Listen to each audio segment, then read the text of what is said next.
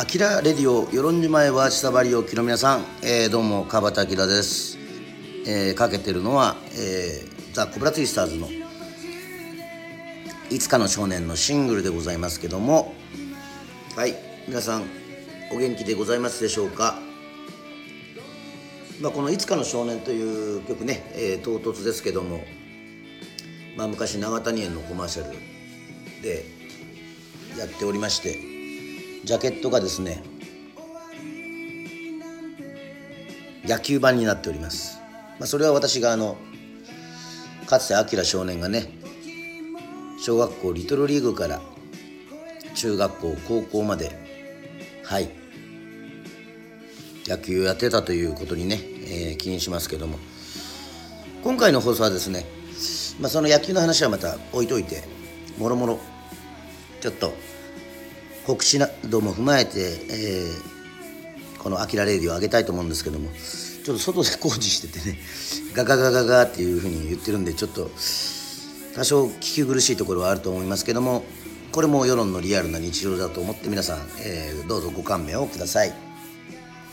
はい。えっ、ー、と明日なんとですねまあ告知はしておりますけども世論のね、えー、雪男の裸雪肌というねユニットと一緒にコラボでね私の方は、えー、最近力を入れているツイキャスの方でなんと有料配信ということでございましてまあやはり1時間ぐらいやってネタを考えて映像も編集したりとかしてそれだとねさすがにいくら、えっと、世論で活動してるからとはいえやっぱりただよほど高いものはないということでございまして、えー、有料配信にさせていただきました、えー、もう続々予約が入っております、えー、もう本当ご理解のある方ばかりでありがたいんですけどもやっぱ世論もねちっちゃいとこですけども私もお店で歌ってる時はね、え、もちろんその他の店でカラオケでやっててお金くださいプロなんだからお金くださいというふうには言いませんけども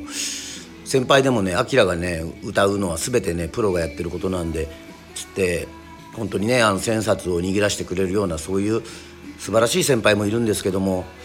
やっぱりどうしても音楽をやってるとじゃあ歌ってっつってそれだけで終わったりとかしてまあ自分の中ではねちょっと正直言ってああ俺はあらゆる時間をほとんどの時間をそうやって音楽に捧げてるけどこれはやっぱりそのお金にならないのかっていうふうにちょっと寂しくなったりとかもしてね。あのたまに自暴自棄になってお酒を飲み過ぎたりとかもするんですけども。まあそれは置いときまして。まあ要は自分に価値のあるものだということを分かってる方はやっぱりちゃんと自分のライブも来てくれてね笑顔を見せてくれる。自分もそれに応えたいというふうに普通に思うというそういうことでございまして。はい。またネット環境の方もねえっ、ー、とまあまあガレージからなんであの内田処理からじゃないんでちょっと自信はありませんけどもまあ w i f i が一応飛んでるみたいなんでえっとテザリングで対応するみたいなんで是非興味のある方3月25日、えー、19時からはい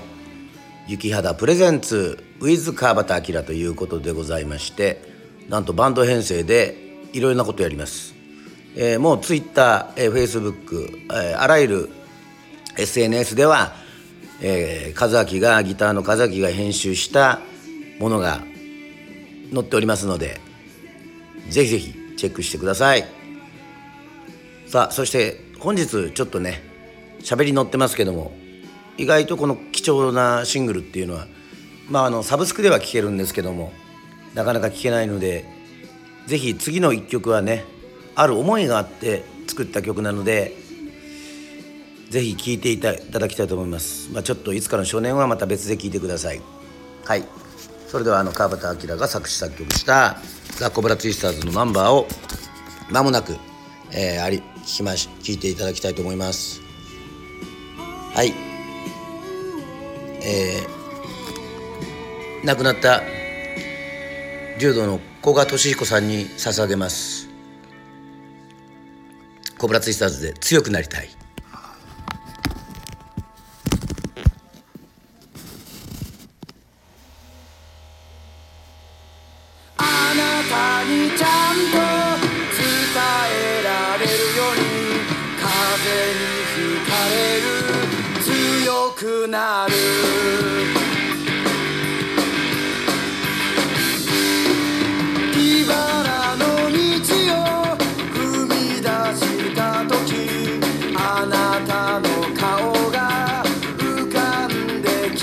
time.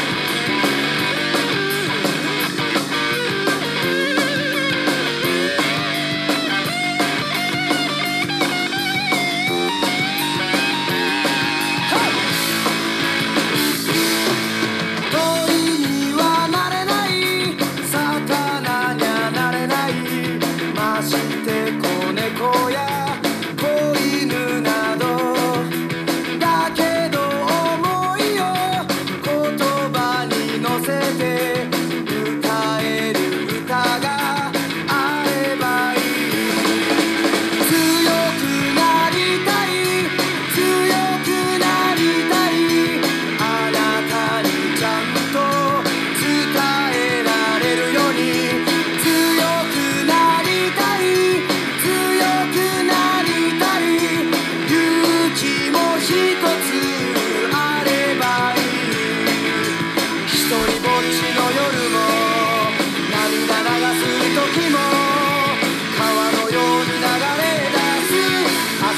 朝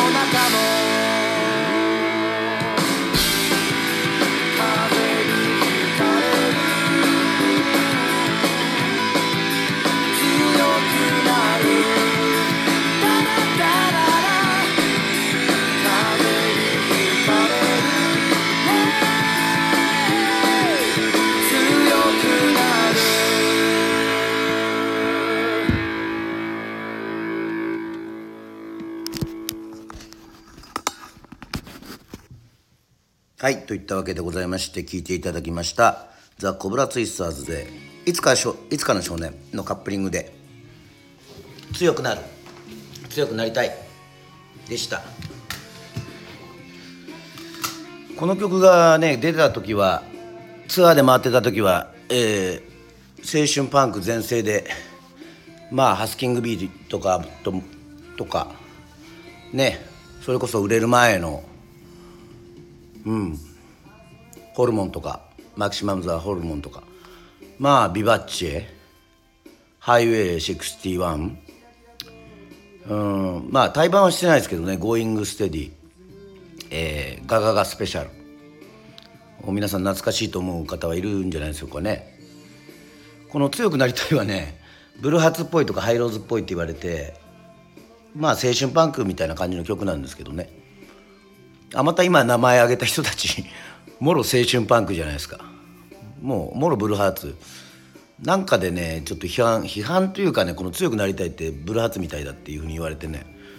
あんなにあまたブルーハーツの甘い汁を知った知った人たちがいっぱいいてそれが評価されててコブラツイスターズが青春パンクみたいなことやったらね何なんだっていうふうにねあの言われた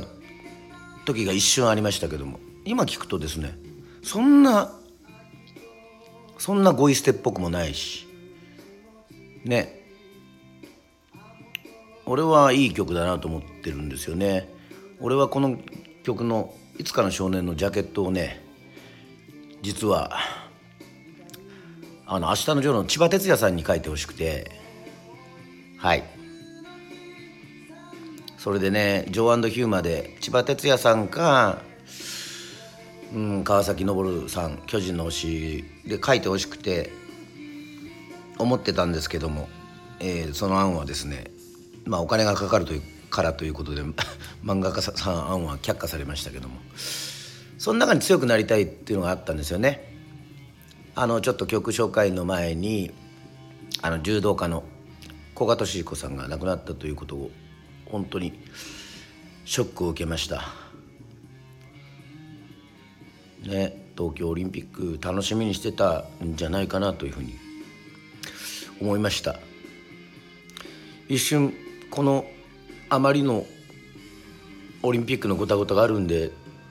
ちょっと自ら命を絶ったのかというふうに思ったりもしたんですけども。がんということで闘病を続けてたということで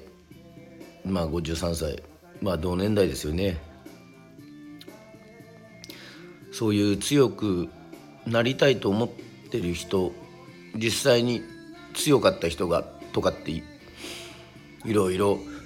まあ私は基本昼のワイドショーとか朝朝から午前中からテレビは見ないので夕方のニュースしか見ないんですけどもあんなに強い人がとかそういうコメントは言ってほしくないですね。別に柔道が好きだったりその面識があるわけではないですけどまあ何かのあの大会でお見かけしたことはもちろんあるんですけどもうんいつかの少年のテーマでもあるけど強くなりたいもそうだけど普通にみんな上手くなりたいとか上手になりたいとか何やっててもそう思うんですよね。そういう人がねとある病気とか、まあ、人によっては事故とか。で亡くなったとしてもまた曲かけますね。ごめんなさいね。ちょっとしんみりした話で。なんかそういうことをね心なく言ってほしくないですね。なんかいろいろ男性も女性もねいろんな思いをした人は明日のジョーに憧れたりねそれこそ空手ばっか一代に憧れたりあの漫画のねやわらちゃんに憧れたり普通にヒーローに憧れたり「ワンピースのキャラクターに憧れたり「鬼滅の刃」のキャラクターに憧れたりねエレンだったりリヴァイだったりミカサだったりハンジだったり普通に憧れてそこから入って自分のなりたいものになるから目指すのがいいじゃないですか。まあなんでこんなこと言ってるかというと私あのね賛否両論ありますしもちろん医療関係者に対しても知り合いおりますから芸能関係の人も危険する人もスポーツ選手も多いし聖火ランナーどうなんだろうっていうけど明日から福島から始まるじゃないですか。その雪畑のライブもそういう気持ちでシンガーソングランナーも歌いたいなっていうふうに思ってますけどもなんか暇なんですかね？人がやってることに。俺はケジつけられてませんよ。もう自分でああの観客いなくても奄美走りますってもうそれだけなんですけどもあじゃあ頑張ってねっていうふうに言われてるだけなんであれなんですけども人がやることをねなんか傷つけたり東京オリンピック前年の東京オリンピック走った人がまた走る方もいられるじゃないですかそういうね年配の方に対してもあなたそんなの走っていいのみたいなことを言う人もいるんですけどもちろん批判は承知の上で覚悟の上でねみんな走ってるわけですよ。うん俺らは別にアスリートじゃないんでそのアスリートの皆さんの心の拠り所に一つもならないと思うけどそういう名もなき一般のランナーが走ることによって少しでも東京オリンピックにつながるんだったらそれでいいじゃないですか。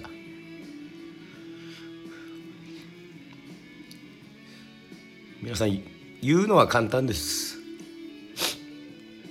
実際にやってからどうだったっていう。それはもうやってからクラスターが起きたらもうそれは即刻中止ですよ。なんだって。だからまあ変に泣きながら放送してますけども。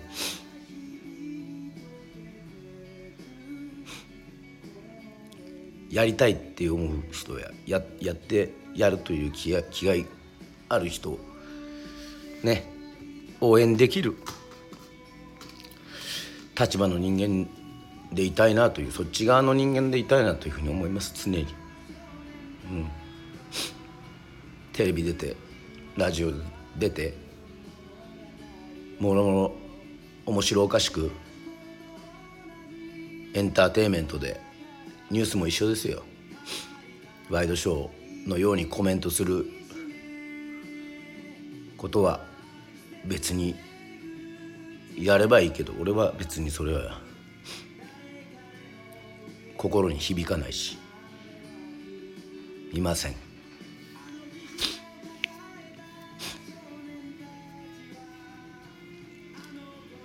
だから黙って亡くなっていったかは分かりませんけども古賀さんの無念を思うんだったら俺は聖火ランナー走って無観客でいいですから東京オリンピックもテレビでいますよ。うん。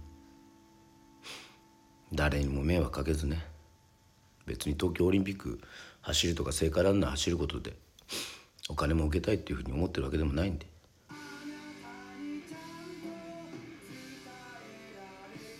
すみません。ちょっと愚痴みたいになってしまいましたけどもまたはい。気持ちを心を直して。TikTok 始めたんですよ。短いけど。世論の海をね自分の形で紹介しようと思って。まあ結構ねスタイフでは皆さん素敵にまあジャッキーさんとかナビーとか世論の素晴らしさを紹介してるのでまた私は自分の歌声と映像とこの15秒というすごい手軽さでまああの木山の良さっていう男がいて彼が何でもやってるんですけどまあ彼もいいやつですがうんアキラ兄に TikTok 始めた方がいいよって、えー、言ったんで本当は4月待ち,、ま、待ちたかったんですけど思わずもう、えー、アプリでダウンロードしてやってます。もちろんアキラレディオの方も大好きで私はラジオが大好きです。だからちょっとこう変な放送になっちゃいましたけどもこれからも「あきらレディオ」よろしくお願いします。多分一番まあブログもそうですが本音に一番近いんじゃないかなと思いますが。はいまた「あきらレディオ」聞いてください。私ももっともっと強くなりますんで皆さんも強い意志を持って頑張っていきましょう。それでは、あきらレディオでした。バイバイ。